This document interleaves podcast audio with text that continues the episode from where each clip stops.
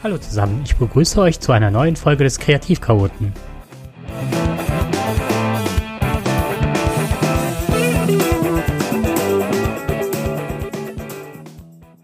Heute möchte ich mit dem Thema Aufräumen und Ordnung halten fortfahren.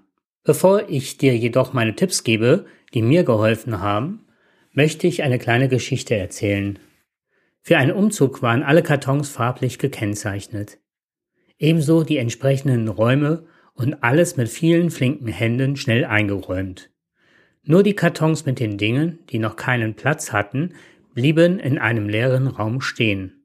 Eines Tages kam der Abend, an dem ich die Kartons öffnete und überlegte, wo ich die Dinge hinterlegen könnte. Ich packte die Sachen also aus und sah sie mir an. Stunden vergingen und ich wurde müde und sah das Chaos, das ich verursacht hatte. Überall lagen Sachen herum, nichts war aufgeräumt und ich war überfordert und traurig. Als ich meine Diagnose erhielt, bekam ich auch zum ersten Mal Medikamente.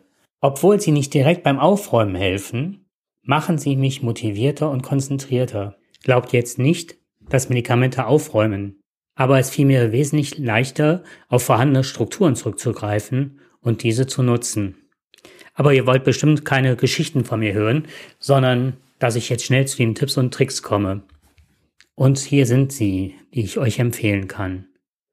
Erstens, bevor du anfängst aufzuräumen, ist es hilfreich, eine Liste zu machen. Schreibe auf, welche Bereiche du aufräumen möchtest. Auf diese Weise bleibst du organisiert und vergisst nichts und du behältst den Überblick. Es ist wichtig, dass du nicht alle Bereiche auf einmal aufräumst oder aufräumen möchtest. Beginne vielleicht mit dem Abstellraum und wähle einen Teilbereich aus, anstatt direkt den Dachboden und den Keller mit einzubeziehen. Zweitens. Wenn du Listen gemacht hast, versuche abzuschätzen, wie viel Zeit du dafür brauchen könntest. Drittens. Wenn du die Dinge sortieren möchtest, ist es eine gute Idee, sie nach Kategorien zuerst einmal zu ordnen. Zum Beispiel kannst du Kleider, Bücher und Elektronik zusammenlegen.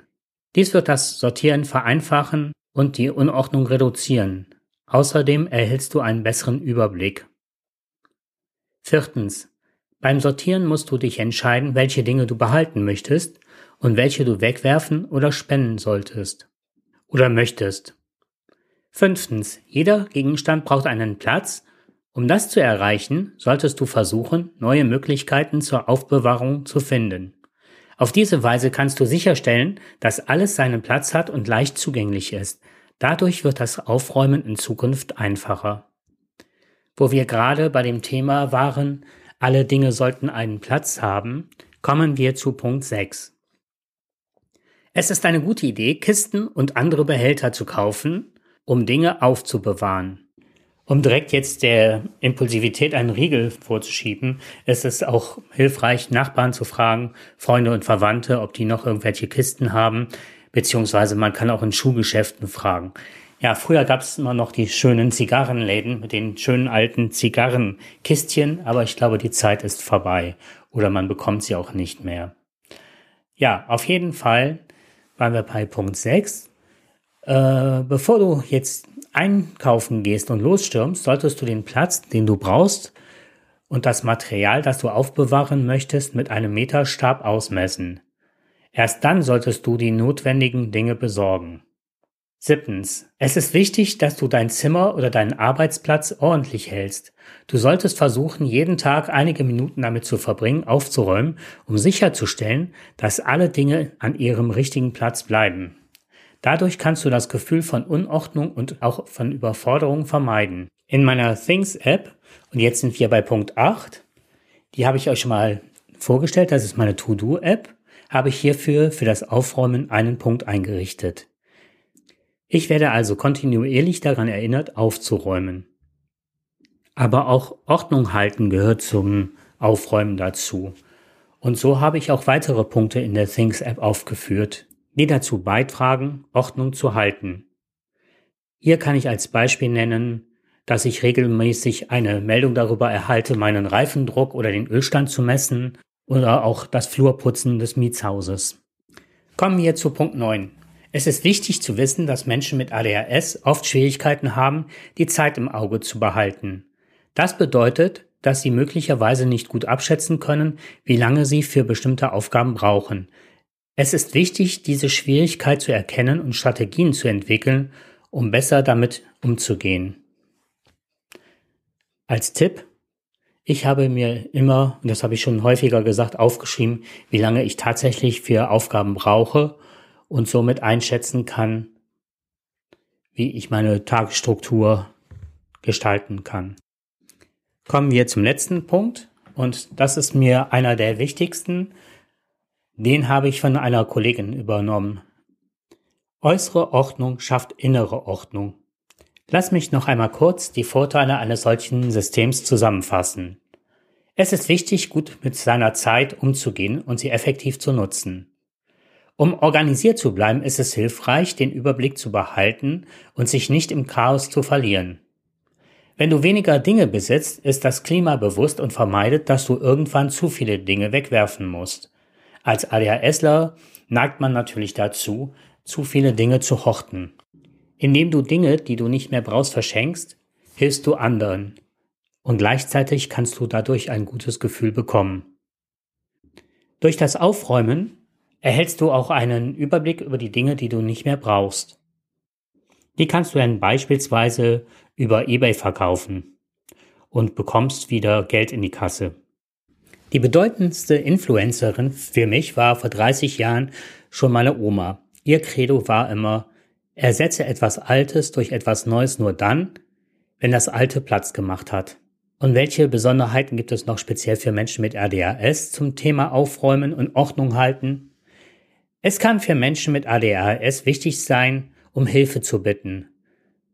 Hilfe bitten, um Strukturen zu finden und zu lernen, wie man aufräumt. Das ist gerade bei Kindern und Jugendlichen sehr wichtig.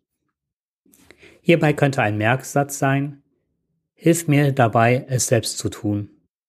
Andernfalls kann es komisch oder unangenehm sein, sich hilflos zu fühlen. Wenn ein Kind ADHS hat, kann man ihm helfen, indem man Kisten mit Bildern von Dingen beklebt, die darin verstaut werden sollen. Auf diese Weise kann man immer auf die Kisten hinweisen, um das Kind daran zu erinnern, wohin es seine Sachen legen soll. Das hilft, das Chaos zu vermeiden. Bunte Kisten können auch bei Jugendlichen hilfreich sein, um ihnen beispielsweise zu zeigen, wo sie ihre Kleidung ablegen sollen. Das Muscle Memory, also das Muskelgedächtnis, spielt hierbei eine wichtige Rolle. Darauf gehe ich aber später nochmal kurz ein. Es ist auch wichtig, Kindern zu zeigen, wie lange das Aufräumen dauert, indem man ihnen Zeiten nennt und gegebenenfalls Anreize bietet. Dies kann helfen, Time Blindness zu reduzieren, über die ich in einer anderen Sendung sprechen werde. Und wenn du dich fragst, wird es irgendwann besser mit dem Aufräumen, so lautet meine kurze und knappe Antwort ja. Wenn du aufräumst und organisierst, kannst du dein Gehirn trainieren und die Verbindungen zwischen Nervenzellen anbahnen und stärken. Es werden Dinge wie ein Muscle Memory, da bin ich ja eben schon drauf eingegangen, entwickelt. Was ist das? Ich habe als Kleiderschrank große Ikea-Regale mit großen Schubfächern. Wenn ich die Wäsche einsortiere, brauche ich nicht mehr darüber nachzudenken, wohin T-Shirts oder Socken müssen. Habe ich etwas falsch eingeräumt, sagt mir nicht das Gehirn direkt, dass etwas nicht stimmt, sondern es fühlt sich einfach falsch an. Und das meistens im Arm. Ihr kennt das bestimmt selber, wenn ihr Autofahrer seid. Kurz bevor ihr den falschen Gang einlegt und das Getriebe kracht, schaltet ihr doch noch in den richtigen Gang, weil sich das im Muskel falsch angefühlt hat. Aber nicht nur dieser Lernprozess ist von Bedeutung. Aufräumen als Lernprozess hilft dir, Aufgaben besser zu erledigen, Abläufe schneller zu automatisieren und Routinen aufzubauen. Und als letzten Punkt möchte ich noch gerade bei Menschen mit ADHS anführen. Es verringert natürlich auch das Konfliktpotenzial in Partnerschaften, in der Schule oder am Arbeitsplatz, wenn man strukturiert aufräumen kann. Aber ich habe mir sagen lassen, dass es auch in Partnerschaften ohne ADHS zu Konflikten kommen kann, wenn nicht ordentlich aufgeräumt wird. Ich hoffe, die Sendung hat euch gefallen und freue mich darauf, euch beim nächsten Mal wieder begrüßen zu dürfen.